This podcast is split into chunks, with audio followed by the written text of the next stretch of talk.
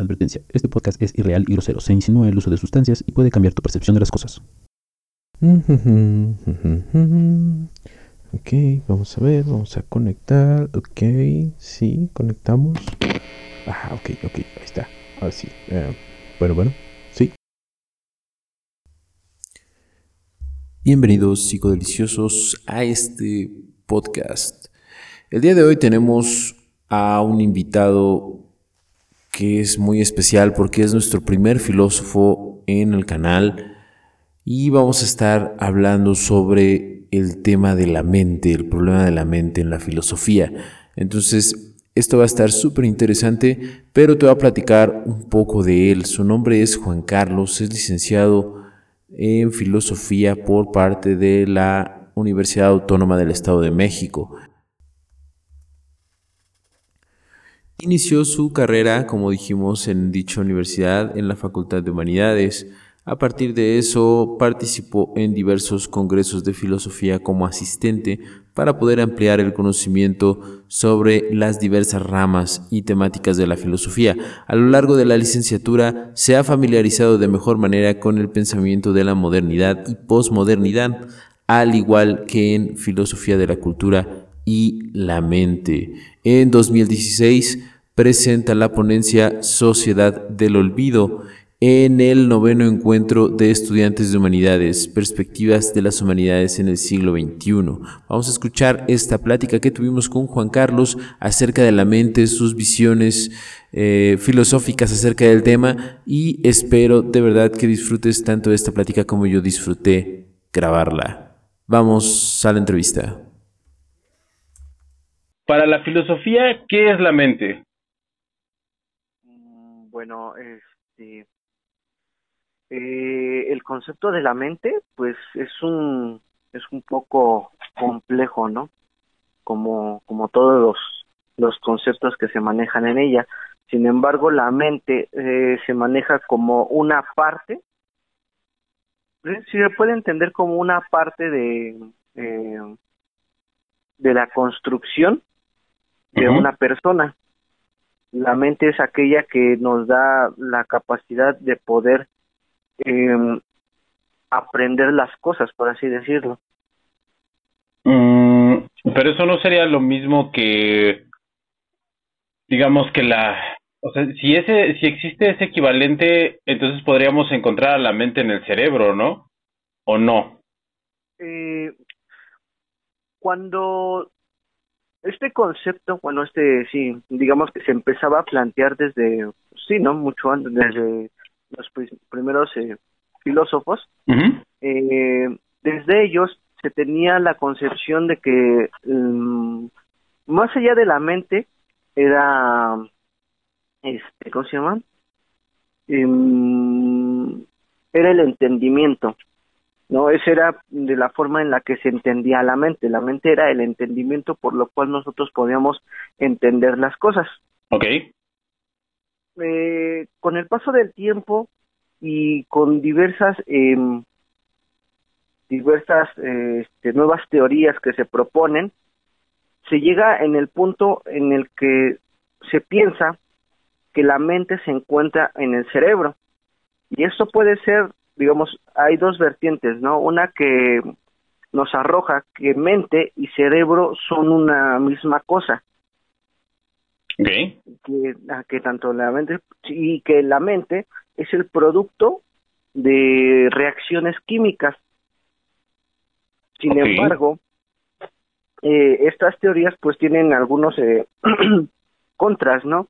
Eh, ya que como algo biológico que se encuentra en un, este en una especie tendría que cada reacción o esa reacción siempre se tendría que repetir y siempre tendría que ser la misma. Sin embargo, no es así. O sea, no sé, por ejemplo, la pregunta que tú me haces ahora, aunque yo tenga el mismo conocimiento que otra persona, si tú se la haces a otra persona, ella te va formular tal vez lo mismo con diferentes eh, palabras y tal vez te pueda hacer eh, que tú entiendas de otra forma, ¿no? Ok.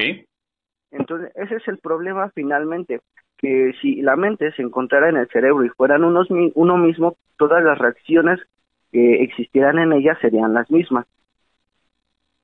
Sin Hmm. embargo, se toma en cuenta que si la que las neuronas y todas estas reacciones químicas forman parte de la mente, pero no son la mente como tal. Ok. La mente sí se puede, sí podríamos decir que la podríamos localizar o que es parte del cerebro, pero la mente actúa de una forma independiente también. Tiene una correlación con ello. Ok, entonces podríamos decir que la mente es una entidad, por así decirlo. Mm, El problema aquí es que cuando nosotros dividimos a la persona o en realidad, o más bien la realidad en dos sustancias, lo que es este, lo que es tangible y lo que no es tangible, pues de esta forma sí podríamos denominar que la que la Bueno. Bueno, bueno. la sustancia Ah, se cortó. No, se Ah. cortó. Nos quedamos en dos, dos sustancias. Ah, Ok, bueno, eh, el problema aquí es que eh, cuando nosotros tratamos de describir la realidad, existen dos sustancias. Una es tangible y la otra no lo es. Ok. En- eh, esto podríamos decirle que de esta forma podríamos llegar a la conclusión que, la, que si la mente existe, sería un ente, pero un ente no tangible. Ok. Entonces sí podría ser, o sea, es un ente no tangible y, y digamos, bajo esos, esa premisa, ¿qué facultades, aparte de la razón, qué facultades tendría la mente? Pues en realidad la mente eh, tiene, se puede, eh, bueno, más bien, cuando nosotros hablamos de mente, existen varios conceptos en los cuales entra con relación. Los principales es alma, es mente, alma, espíritu y cuerpo. Son los conceptos como en los que se relaciona, ¿no? Ahora, cuando nosotros eh, hablamos de la mente, estamos hablando de una parte supuestamente que se encuentra en lo más alto del espíritu. La- Ok, El espíritu, ajá, Para nuestros podescuchas, ¿qué es espíritu desde desde el punto de vista de la filosofía? Para que la gente no se confunda. Ah, ok. Bueno, ahí, eh, digamos que la mente es aquello que nos da la posibilidad, como ya lo dijimos, del entendimiento, ¿no? De entender las cosas. Ahora el espíritu es aquello que nos da la capacidad eh, en donde se encuentra la mente, eh, la voluntad y la capacidad de también de poder, este, ¿cómo se llama? De poder eh, mm, conocer las cosas. Eh, ¿Podríamos decir que es cu- curiosidad? No. No, el, el espíritu, digamos que es aquello que nos diferencia de otros seres vivos porque nos da la posibilidad de tener la razón y la razón pues es parte de la mente, ¿no? O sea, toda esta cuestión que nos hace ya tener una especie de conocimiento y raciocinio, podríamos decirlo. Ok. Ese sería, mm, digamos, a grandes rasgos el espíritu, porque pues en realidad pues lleva eh, demasiada, bueno, sí, su, su cierta complejidad, ¿no? Para poder distinguirlo. Eh, también aquí cabe mencionar que el espíritu, no sé, eh, para la filosofía, en algunos momentos sí se entiende como el concepto que maneja mm, la iglesia o digamos la religión, Ok. que el espíritu es este es digamos una entidad que se encuentra dentro del hombre y que nos da la capacidad de poder entender las cosas, pero esta entidad, digamos en la religión, es otorgada por Dios ujú. Para podernos diferenciar, ¿no? Entonces, tiene en ciertos rasgos similitud al concepto de lo religioso, pero ya cuando andamos un poco más en la filosofía, pues nos muestra en realidad que el espíritu es lo que nos diferencia de es, sí lo que nos diferencia de, de otros seres vivos. En otras palabras, tendría que ser algo así como la razón, por así decirlo. Ahora, eh, hablaste hace ratito de la voluntad. Cuando hablas de la voluntad, ¿te refieres como la concebía Schopenhauer o, o, o es en otro, en otro concepto?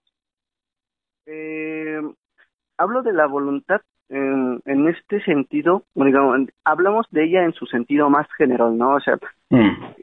en el cual eh, el individuo tiene la capacidad de poder de, eh, dirigir y enfocarse hasta hasta ciertas cosas lo que él busca, ¿no? No, cuando nosotros, ajá, cuando nosotros entendemos algo, lo entendemos porque esa, es- ese entendimiento se fija en una cosa. La voluntad es aquello que nos daría la posibilidad de fijarnos en esta o decidir o en otra. Mm, ya, ya, ya, ya. Eh, ahora, dentro de la filosofía, ¿cuál es la teoría más extravagante que hay eh, sobre la mente? Mm, Pues es que, eh, bueno, es curioso, ¿no?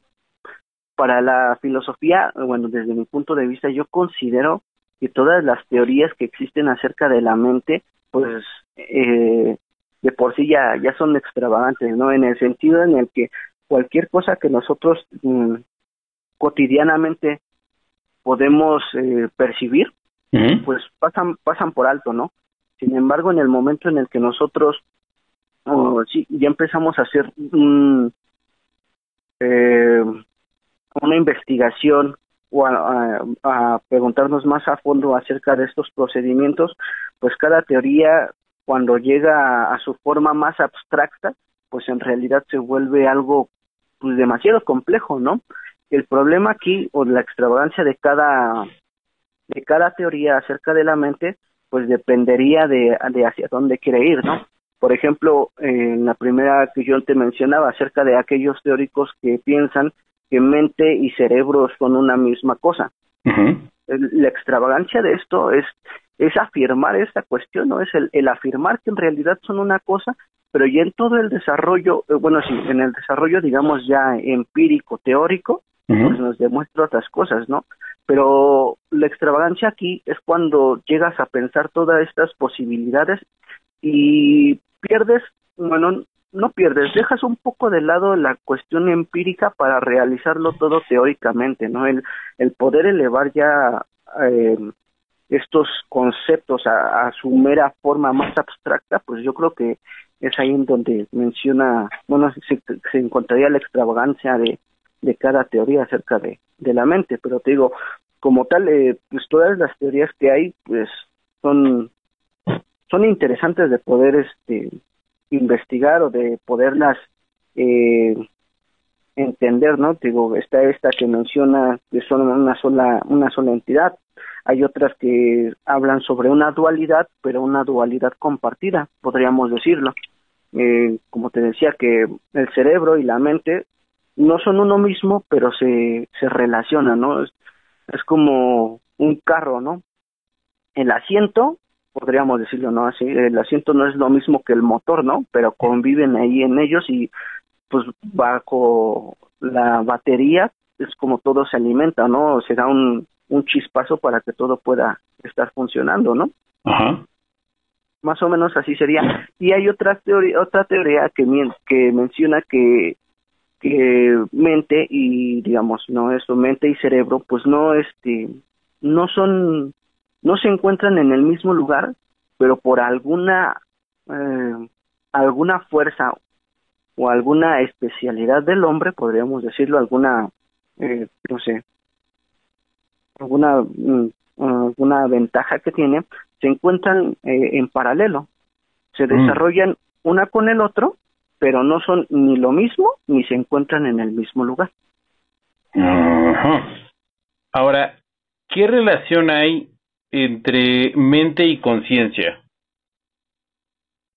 Mm, La relación es más eh, que nada en el sentido en que mente y conciencia son este son parte de lo mismo, ¿no? Es es eh, es mm, son facultades que se encuentran dentro del espíritu. Ok. eh, la mente, digo, es, es esta posibilidad que nosotros tenemos de poder entender las cosas, del entendimiento, y la conciencia es aquella facultad que nos cubra, que nos hace como ese despertar, ¿no? Por así decirlo. Tomar, eh, de ahí viene la frase, ¿no? De tomar conciencia de lo que estamos entendiendo. De que la mente, en sí, la conciencia toma, o así que entiende a la mente, por así decirlo, y son dos facultades que serían parte del espíritu. Hmm, ok.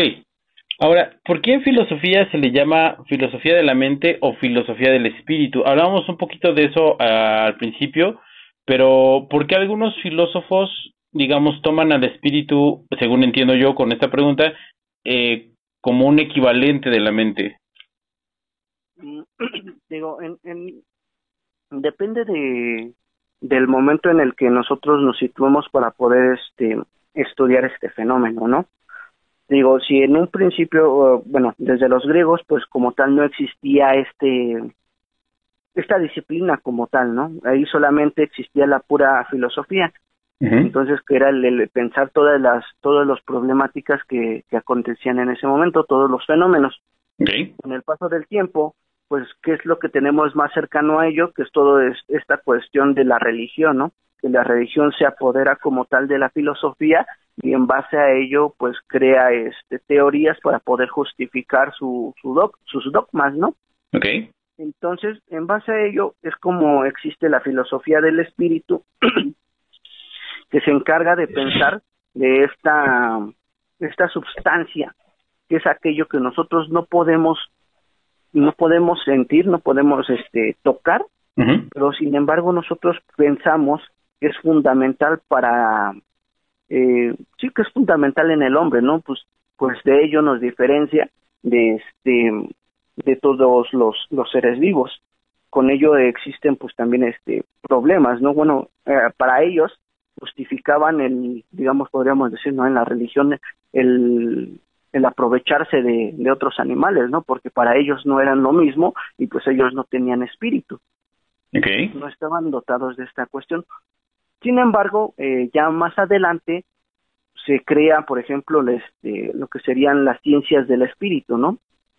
Mm. Pero aquí ya eh, eh, el espíritu es más entendido como a todas aquellas cosas que crea el hombre que no son parte de la naturaleza. Como puede ser la cultura, la historia, todas estas cuestiones, pero te digo, ya hablamos, eh, digamos, de otro, es, es igual, hablamos de una cuestión que es intangible, pero ya hablamos, por ejemplo, en las ciencias del espíritu de una creación que es parte del hombre. Ok. okay. Ahora, háblanos un poco del problema mente-cuerpo en la filosofía.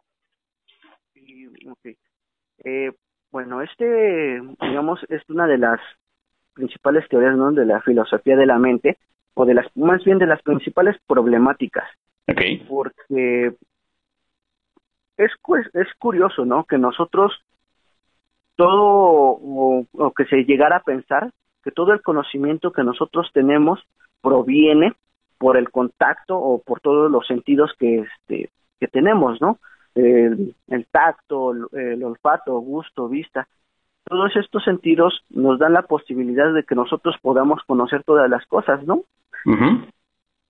Sin embargo, hay este, bueno, sin embargo, pues en realidad sí es parte por lo que nosotros podemos conocer las cosas, pero dentro de nosotros hay una cuestión que va más allá, que puede cuestionar las cosas, porque eh, digamos, es, todos estos sentidos los tienen otros animales. Pero esos animales no llegan a la capacidad que nosotros tenemos de ya poder razonar, de poder eh, preguntarnos, cuestionarnos, formarnos un criterio. Entonces ahí es cuando entra esta, esta problemática, ¿no? De, de mente-cuerpo, de que en realidad nos mostramos como un individuo que está hecho de dos, de dos sustancias, que habitan en un mismo ser y esto es eh, es demasiado complejo no el poder el poder entender cómo somos dos cosas y al mismo tiempo una. Mm. en ese en eso más o menos se basaría este problema no en que por una parte nosotros nuestra realidad se compone por cosas que son meramente materiales. Pero esta realidad nosotros la entendemos desde una forma o más bien la creamos ya desde una forma que no es material, desde esta sustancia que es intangible. ¿Cómo, cómo está ese proceso? Eh, este proceso, bueno, es, eh, digamos que nos, nos remitimos a lo que sería el empirismo. Ok. En una parte. Y este, en la cual, pues, eh, es lo que yo mencionaba, ¿no? Que todo lo que nosotros podemos conocer es hacer, es, es, es, es por medio de nuestro cuerpo. Ajá. Que, no sé, por ejemplo, uno aprende que el, que el fuego quema porque pones tu mano y te arde, ¿no? Claro. Eh, uno, uno, aprende pues así todas estas cuestiones, pero es por medio del cuerpo. No lo estás aprendiendo porque la razón te diga, solamente porque tú lo veas, veas una llama y tu mente diga, ah, pues eso, eso, eso quema, ¿no? Pero eh, hay otras, hay otras, por ejemplo, otros, eh, otros conocimientos que sí se, que sí podrían, este, darse a través de la mente. ¿Como la inspiración? Mm, ajá, como la inspiración. Eh, de hecho, también, por ejemplo, a veces eh, esta cuestión como de miedo, por así decirlo, uh -huh. este, este, conocimiento de, de, que algo, de que algo puede, digamos que, eh, pongámoslo así, ¿no? Digamos que nosotros nunca hemos conocido algo filoso. Eh, sin embargo, cuando nos acercamos a ello, antes de, de, de que nosotros eh, estemos en contacto, podría haber un conocimiento que nos esté nos esté advirtiendo sobre lo, sobre lo que nos sí sobre un daño que nos va a causar no entonces como tal este sería un juicio que se que se podríamos decir que se llama a priori que se realiza antes de la experiencia de algo uh -huh. y los juicios eh, a posteriori son juicios que nosotros realizamos cuando ya eh, experimentamos algo como te digo es, es esta cuestión de que uno sabe que el fuego quema porque pues ya lo tocó. Ahora, el proceso que llevaría, bueno, cuando estas dos teorías, ¿no? Lo que es este el empirismo y esta cuestión de la mente se juntan, pues ya hay un hay un desarrollo como que más enriquecido, ¿no? Porque en realidad ya podemos darnos cuenta que que todo el conocimiento que tenemos es una mezcla de ambos, ¿no? O sea, que podemos generar juicio, juicios a, a priori, estos se enriquecen aún más cuando ya tenemos la experiencia. Entonces, eso es lo que en realidad al, al hombre lo hace como tan especial, por así decirlo. En realidad, pues podríamos decir que la razón es la que potencia todos los sentidos que nosotros tenemos para poder conocer y más que nada para poder dar un sentido a la realidad en la que nos encontramos. Porque mm. un animal eh, cuenta con los mismos sentidos, pero ese animal no da sentido de la realidad. Ese sería como eh, esta cuestión de la mente, razón y conciencia, uh -huh. Que es el que hace que, sí, que una cosa se vuelva como, digamos, que le dé un plus, que se vuelva más perfecta, por así decirlo. Ok, hay algunos filósofos que mencionan esto acerca, bueno, um, voy, no voy a ser tan preciso porque obviamente no soy filósofo, pero manejan el concepto de una conciencia inteligente eh, que gobierna las realidades metafísicas, por así decirlo. Eh, ¿Nos podrías hablar un poco al respecto? con, bueno, en este caso estaríamos hablando más o menos, eh, digamos, como una semejanza a lo que sería Dios, ¿no? Eh, he, he, notado que en la filosofía, por ejemplo, hay, hay una distinción muy clara que a veces no, no tenemos nosotros como occidentales, ¿no? O sea, cuando nos mencionan a Dios, inmediatamente pensamos en un Dios muy semejante a los seres humanos, en un Dios, a lo mejor la, clásica iconografía católica cristiana, de un ente muy parecido a los seres humanos que te ve todo el tiempo y que te juzga. Entonces, desde la filosofía, entiendo que este concepto a veces no es tan así, sino se refieren o utilizan la palabra Dios, pero con otro con otra connotación. ¿Qué exactamente o, o cómo se cómo es que usan este término de Dios los filósofos? Uh, mira, pues eh, en esta cuestión sí se digo todo lo que ahora sí que entra dentro de la filosofía, pues se vuelve demasiado complejo, ¿no? Y eso es como que el chiste de esto o el, lo, lo rico de, de, la filosofía, ¿no?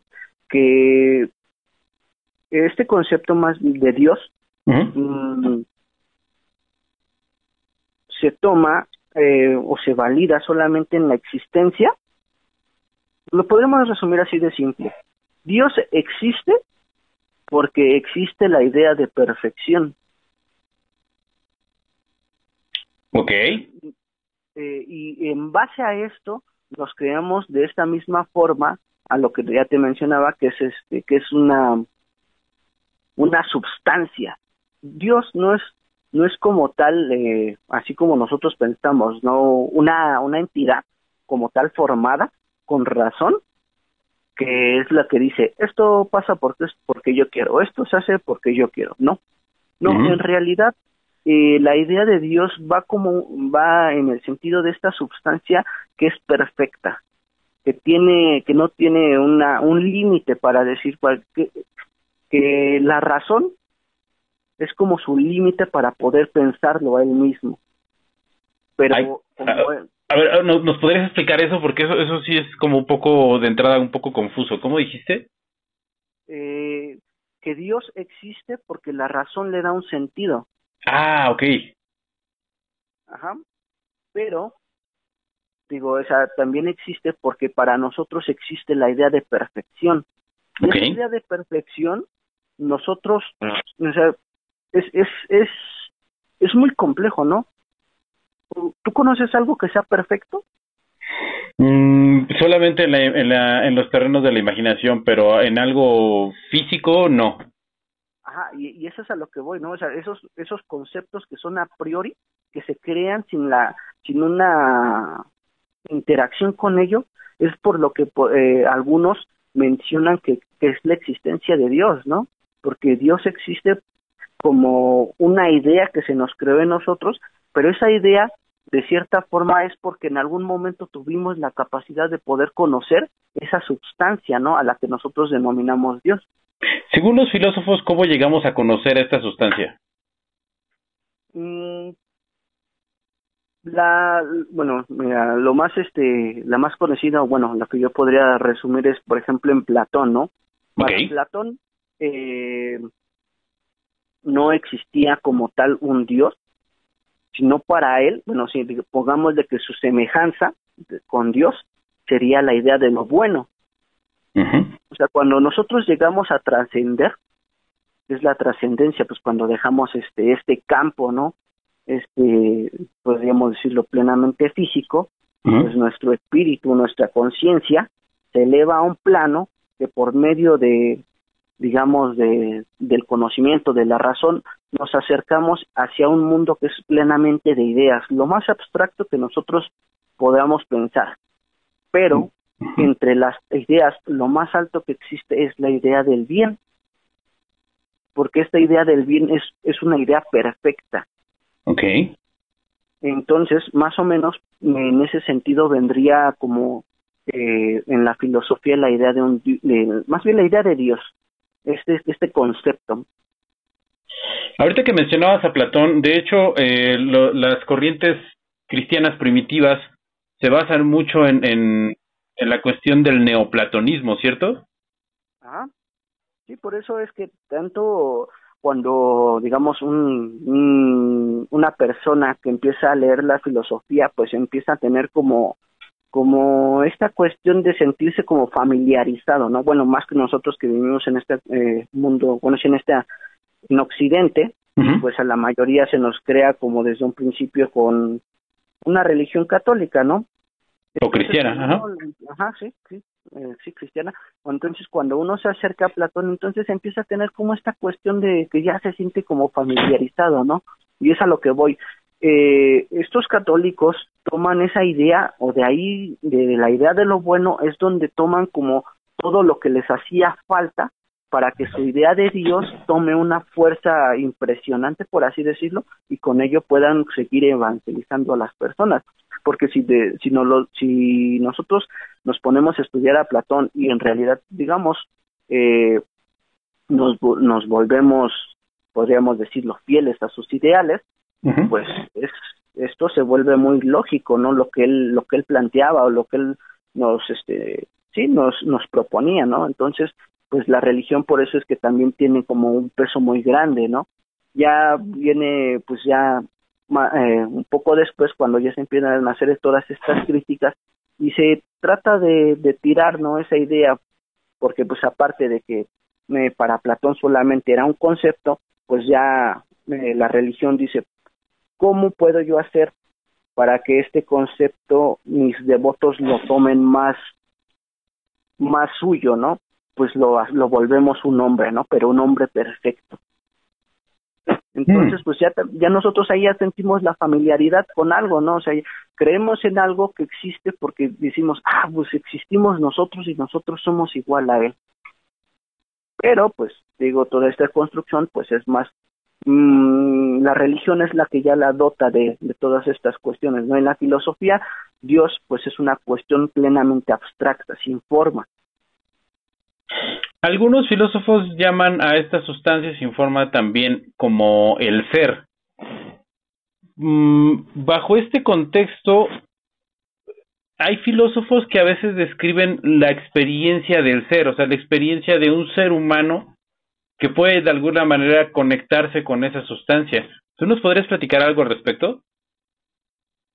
Eh, mm, es que, bueno, en este sentido, digo, todo se encuentra ligado en cuestión de, de, así como lo mencionas, ¿no? Que como el ser es una, es una sustancia y si nosotros tenemos parte de ella, entonces en algún momento podemos llegar a tener esa, esa conexión con, con el ser, pero en, en, digamos, en letras con mayúsculas, ¿no? Lo que es. Y más allá de eso, eh, es por la mera conciencia, por esta, por esta mente que nosotros poseemos, es que cuando se llega al plano más abstracto, cuando se deja de lado todo este conocimiento, podríamos decirlo, conocimiento empírico, cuando se, uno se basa en meros conceptos eh, abstractos, es cuando el, el, ser o lo que es se nos empieza a, a develar y es cuando nosotros ya tendríamos como una interacción directa con lo que es. ¿Tienes, ¿Nos podrías recomendar algunos autores al respecto de, de, esta cuestión del ser? Aparte de Schopenhauer, de este, este ¿cómo se llama? Eh, el maestro de la, influencia de Marx, ¿cómo se llama? Este, de la fenomenología del espíritu. Hegel. Hegel, que bueno, entenderlo es todo un show. Sí, sí, en realidad este, pues a mí todavía me, me causa dolor de cabeza acercarme a varios de sus libros. Eh, ¿Qué otro autor nos podría recomendar, aparte de Hegel, sobre este tema del ser? Pues yo creo que uno de los que también es muy importante para entender toda esta cuestión sería Heidegger. Heidegger. Eh, ajá, nos, nos arrojaría ya eh, este es el, el, problema de estos autores, ¿no? Que, que dejan ya de lado tanto este aspecto como físico, que es lo que nosotros tenemos más inmediatamente, que al entrar en un plano ya eh, puramente teórico es como donde ya la mayoría les cuesta toda esta eh, este, esta forma para poder entenderlo, ¿no? Porque de cierta forma es como, pues sí, podríamos decirlo, ¿no? Nosotros, si entráramos, por ejemplo, acercarnos al mar, ¿no? Pero en ese transcurso de acercarnos al mar es ir, de, ir desprendiéndonos desde nuestra ropa hasta, pues, por así que eh, el último, la última pizca de física, de, de, sustancia física que tengamos, músculos y todo eso. Entonces, pues, sí, ya es, eh, es complejo. Y yo creo que en la filosofía ese es cuando uno tiene la capacidad de poder este, acercarse al ser, ¿no? Cuando ya se despojó de todos estos prejuicios. Hablando tantito de Heidegger, hay un concepto que no sé si nos podrías desarrollar, eh, donde ya no, ya no define al ser humano como, vaya, como una naturaleza, eh, sino como, utiliza un término, es, es poder ser. No sé si nos podrías explicar un poquito en qué consiste este poder ser. Eh, En Heidegger, pues, es, es, muy complicado. no, sí, siéntete libre de dar todo el contexto que quieras, ¿eh? no tenemos límite de tiempo. Sí, este, para Heidegger es, es, ah, a ver, deja, mm, ordeno un poco las, las, las ideas, porque en realidad eh, es, es muy complejo, ¿no? En primera porque desde él ya nos muestra esta, esta dualidad de lo que es este es, es lo mismo, ¿no? Es estas mismas entidades, estas mismas sustancias, intangible, tangible. Y lo que él, en su libro Ser y Tiempo, nos muestra, nos habla de, de un mente que debe ser ahí donde es. ¿Cómo, cómo es eso? Es, es, esto es muy complicado, ¿no? Porque nos muestra mm, una entidad que por toda la construcción que tiene, por esta dualidad de la que se compone, debe de manifestarse en toda su potencia para no dejar de ser lo que es y mantenerse en ese lugar en donde está. Es, eh, es, es, es muy complejo en el sentido en el que pues ya no hablamos de una cosa, ¿no? Ya no estamos diciendo el hombre eh, digamos, ¿no? El hombre que es rico, a pesar de todo el contexto que tenga, siempre debe de ser rico, ¿no? Ok. O sea, porque, sí, pues cuando hacemos esto referencia, pues ya tenemos un conocimiento de, de esta situación. Sin embargo, cuando hablamos del ser, pues va va más allá de, de, esta cuestión, porque ya solamente son, son abstracciones a las cuales nosotros en realidad o desde la filosofía pertenecemos, ¿no? Lo que se encuentra detrás de todo conocimiento, tanto empírico y de, y de la mente, pues lo que está atrás son entes, son ideas, son conceptos, es pura abstracción, podríamos decirlo. En realidad hasta, eh, bueno, sí, podríamos mencionar que hasta la realidad pues solamente es, es un concepto que nosotros, al cual nosotros le damos, le damos un sentido. Si nosotros no, no pensáramos la realidad, la realidad existiría, pero no, no sería prescindible porque solamente las cosas que existen y las dotas de un sentido, pues son como las que se manifiestan, ¿no? Hay, y es, digo, este es, este es una, cosa, ¿no? Eh, muy complicada. El ser es la idea no, no captada conceptualmente eh, para la metafísica, ¿no? O sea, eh, el ser es, es mm, pues es que es cuando tú defines al ser, pues nada más lo que puedes decir es, es que el ser es Hmm. Porque, se, porque se manifiesta. Ok.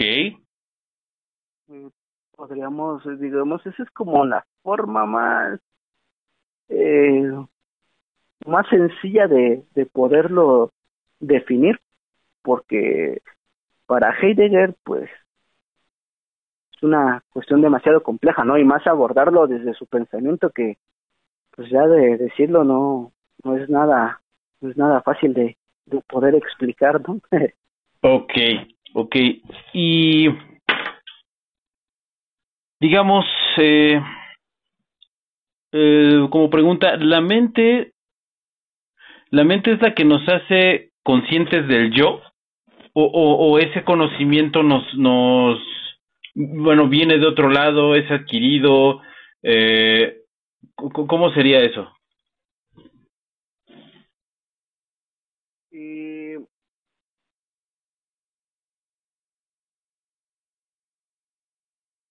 Y aquí es eh,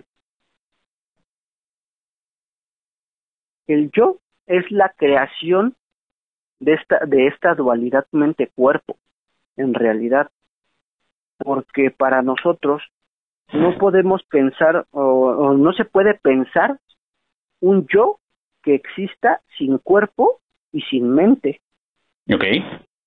Entonces, mm, el yo sería como la creación de, este, mm, sí, la conjunción de estos dos. Y lo que más allá eh, es, sería, distinguiría a cada individuo, ¿no? O sea, ya es, es lo que nos, nos arrojaría más bien a una identidad. Esa sería la cuestión. Eh,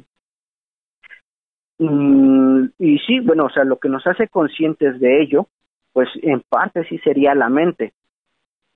Porque, pues la mente eh, nos hace entender, digo ya, en realidad que estamos compuestos por dos sustancias. Y en todo este en toda esta creación pues desarrollamos em, gustos por así decirlo no lo que nos diferencia de cada uno lo que me hace ser yo. Lo que me hace poder ya eh, eh, poder moverme a través de, cualquier cosa no pero también eh, podemos decirlo que este que en realidad la mente en conjunción de todas las facultades que se encuentran dentro del espíritu sería lo que en realidad cohesionaría el, el entendimiento del yo. Ok, mencionaste que solamente es una parte. ¿Qué otras partes intervienen en esta concepción del yo? Eh, pues en lo que interviene, bueno, a, a mi parecer, sería eh, la mente, eh, la conciencia, este, mm, la voluntad, y de ahí pues ya se desprenderían como cuestiones más eh, afectivas, bueno, los sentimientos, los gustos, todos estos eh, son parte, ¿no? O sea, nos dan la posibilidad de poder crear la identidad o un yo. Ok. Hmm. Excelente.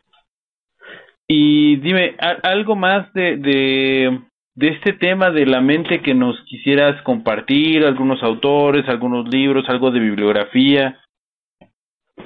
Eh, bueno, para eh, en este momento que nosotros nos encontramos, en este momento histórico, la filosofía de la mente, creo yo que juega un papel fundamental y no sé si podemos llegarlo hasta decir que es necesario que varias gente se acercara a repensar o a pensar o proponer nuevas teorías acerca de, toda esta cuestión, ¿no?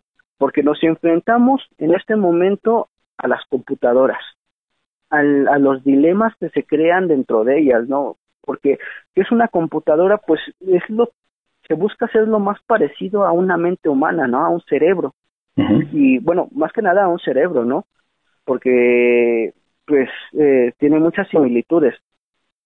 Sin embargo, pues aquí, por ejemplo, con las máquinas se, se encuentra este, este dilema, si es que las máquinas o pueden llegar a tener una mente o solamente son, son como tal unas máquinas, ¿no? Con procesos parecidos al de, al de la mente, al, de, sí, al del cerebro humano, pero no llegan tanto a poder, a, a que se les diga que adquieren una mente, ¿no?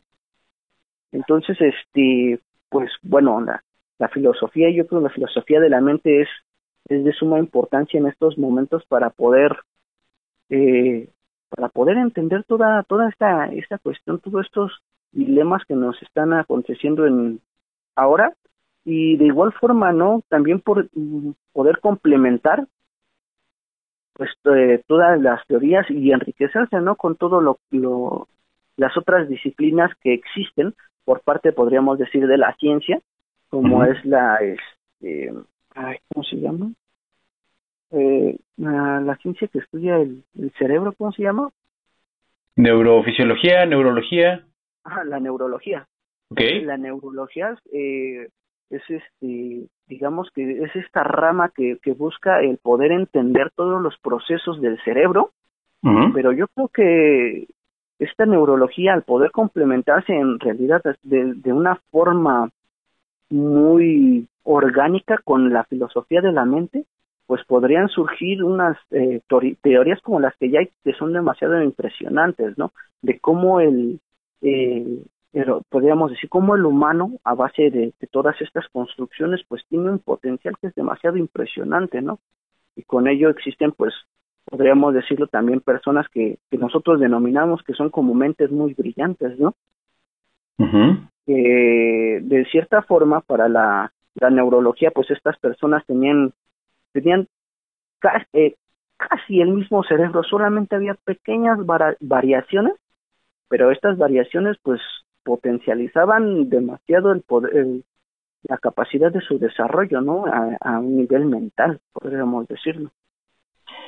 Ahora, esto es una, una pregunta que, que me surgió ahorita, digamos, con, con la creación, o más bien, ¿tú, ¿tú qué crees, qué implicaciones, jugándole un poquito al futurólogo, qué implicaciones tendría en la filosofía la creación de una inteligencia artificial que se pudiera autopercibir a sí misma?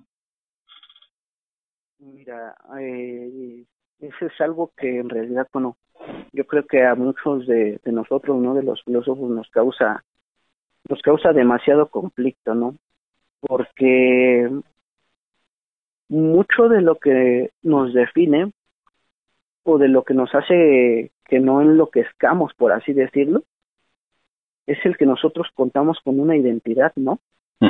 Sabemos quiénes somos, sabemos de dónde venimos y sabemos que somos parte de un proceso eh, al nacer, ¿no? Que somos parte de un proceso biológico, que tenemos un padre y una madre, que tenemos una historia detrás de nosotros, que vamos forjando una historia. El problema con las máquinas es que carecerían de toda esta cuestión y que no nos hace pensar que estas, o sea, que en realidad el, el, el que las máquinas posean una mente propia, pues los llevaría a, realizar juicios que pues nosotros no tenemos la capacidad de entender o, o sí, no, no, es, es, sería complicado poder entender los juicios que, que una máquina realizaría, porque pues ellas no tienen una historia, ¿no? No tienen no tendrían esa, o sea, es como si nada más prendes el switch y ya tienes alguien con mente. Si lo ponemos en cuestión, y eh, lo puedo poner, ¿no? En esta cuestión eh, de las personas con Alzheimer, ¿no? ¿Qué es lo que pasa, no? Pues que de un momento a otro, ¡pum! Se les borró todo. Y cuando se empiezan a autopercibir, ¿qué es lo que pasa? En lo que tienen una locura, un proceso de, sí, de que enloquecen eh, de una forma terrible, ¿no? Porque no saben quiénes son, no saben dónde están, no saben qué están haciendo, no saben por qué se ven así.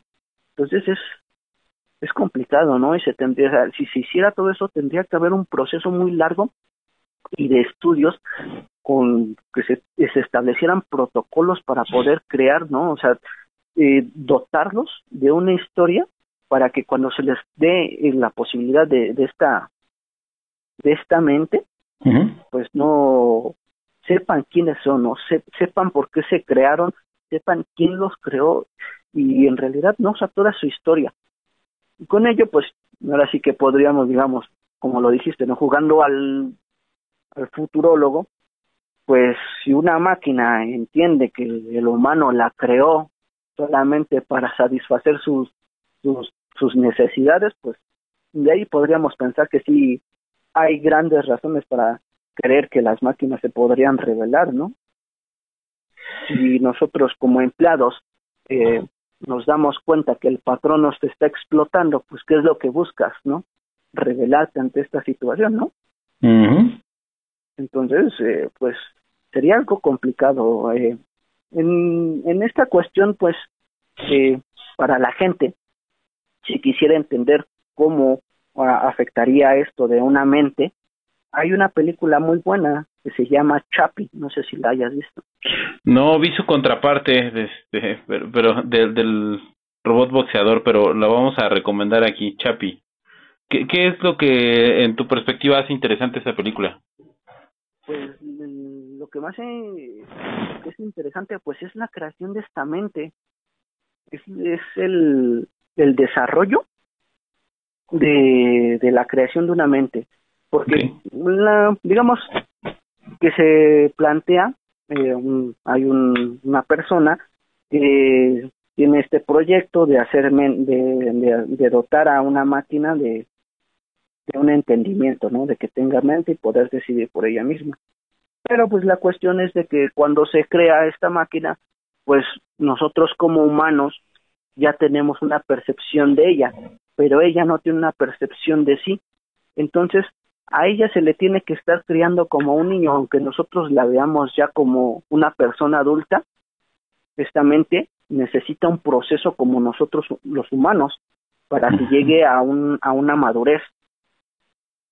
Okay. Entonces, es, es, es, interesante, ¿no? Porque existen la gente que se quiere aprovechar de ello, la gente que defiende esta cuestión y pues, al final el, desenlace y en lo que termina, pues es es, es, sumamente interesante, ¿no? O sea, si, si se ven los planos más, este, eh, digamos, mm, como teóricos acerca de todo lo que está sucediendo en la película, si dejamos de lado, o sea que también es muy entretenida y que hay mucha acción, por así decirlo, si dejamos de lado eso y todos los problemas que toca en cada eh, parte de la película, es, es, es, muy buena. Bueno, yo, yo considero que sí es muy buena. Mm, ok, vamos a hacer la recomendación y voy a tratar de buscarla para dejar el link en la descripción. Eh, ¿Algo más que quieras añadir al tema de la mente? Ah, me habías dicho que algunos, este, bibliografía. Sí, o autores que nos pudiera recomendar algo digerible de preferencia para, porque todos, asumo que no todos, este, los que nos escuchan son filósofos. Ajá. Eh, bueno, pues algo de lo que yo, algo livianito que podríamos decir. Eh, mira, con en cuestión de para poder entender, ¿no? Esta cuestión de las cosas vivas, que se relaciona mucho con, con la mente. Hay un, este, un pensador, no recuerdo si es japonés, digamos oriental, ¿no?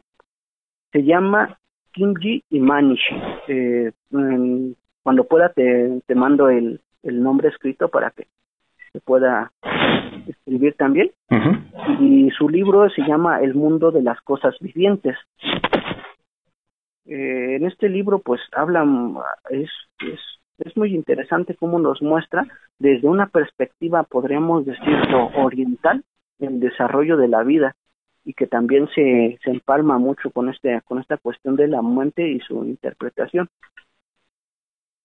eh, ya en cuestiones digamos eh, en realidad a todos aquellos que hablan acerca de la mente pues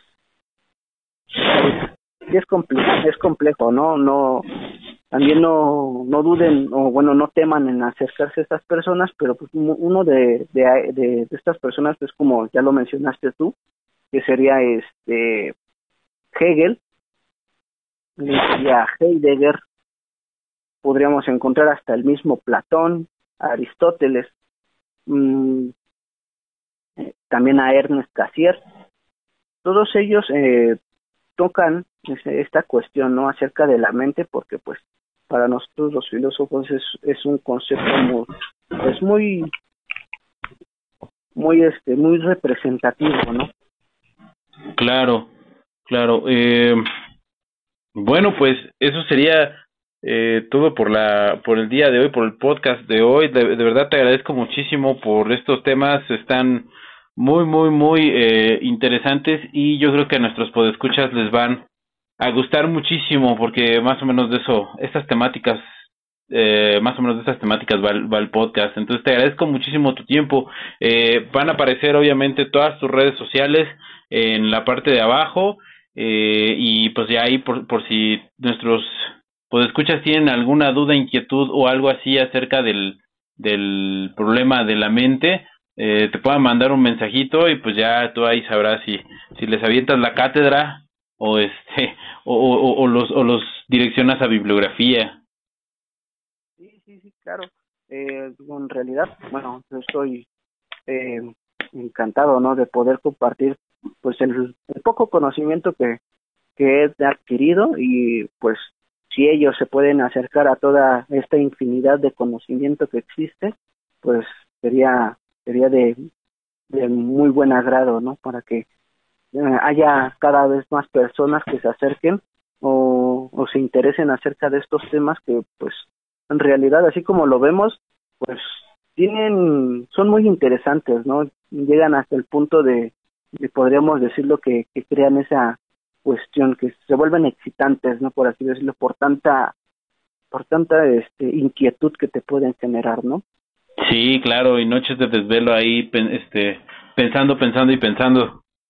Efectivamente, sí, eso es lo que, lo que más espero que, que todas estas personas que estén escuchando, pues despierten, ¿no? Toda esa inquietud y que igual, de igual forma, ¿no? Que, que todo lo que se les, se, se les diga, pues lo pongan en duda, ¿no? Eso es como lo principal, mm, el, el, el verdadero principio de la filosofía, ¿no? Cuestionar todo el conocimiento que uno obtenga. Eso sería como que lo que en realidad estaríamos buscando. Excelente, Juan Carlos. Pues te agradezco mucho por el tiempo. Eh, como te decía, vamos a dejar todas tus redes sociales y de verdad, de verdad, muchas gracias por, por, por esta plática. Ok, dale. Espero que hayas disfrutado de esta plática tanto como yo disfruté hacerla. Dejamos las redes de Juan Carlos en la parte de abajo para que puedas ponerte en contacto con él. Y si quieres participar en el siguiente episodio, puedes dejarnos tu nota de voz en el número de teléfono de WhatsApp que aparece en la parte de abajo en la descripción para que nos dejes tu comentario acerca de episodios pasados, para que nos dejes tu opinión acerca de esta plática que es para ti la mente, etcétera. Si estás de acuerdo o no estás de acuerdo, si tienes algún punto, podemos poner tu nota de voz en el siguiente podcast. Entonces, espero que te la pases genial.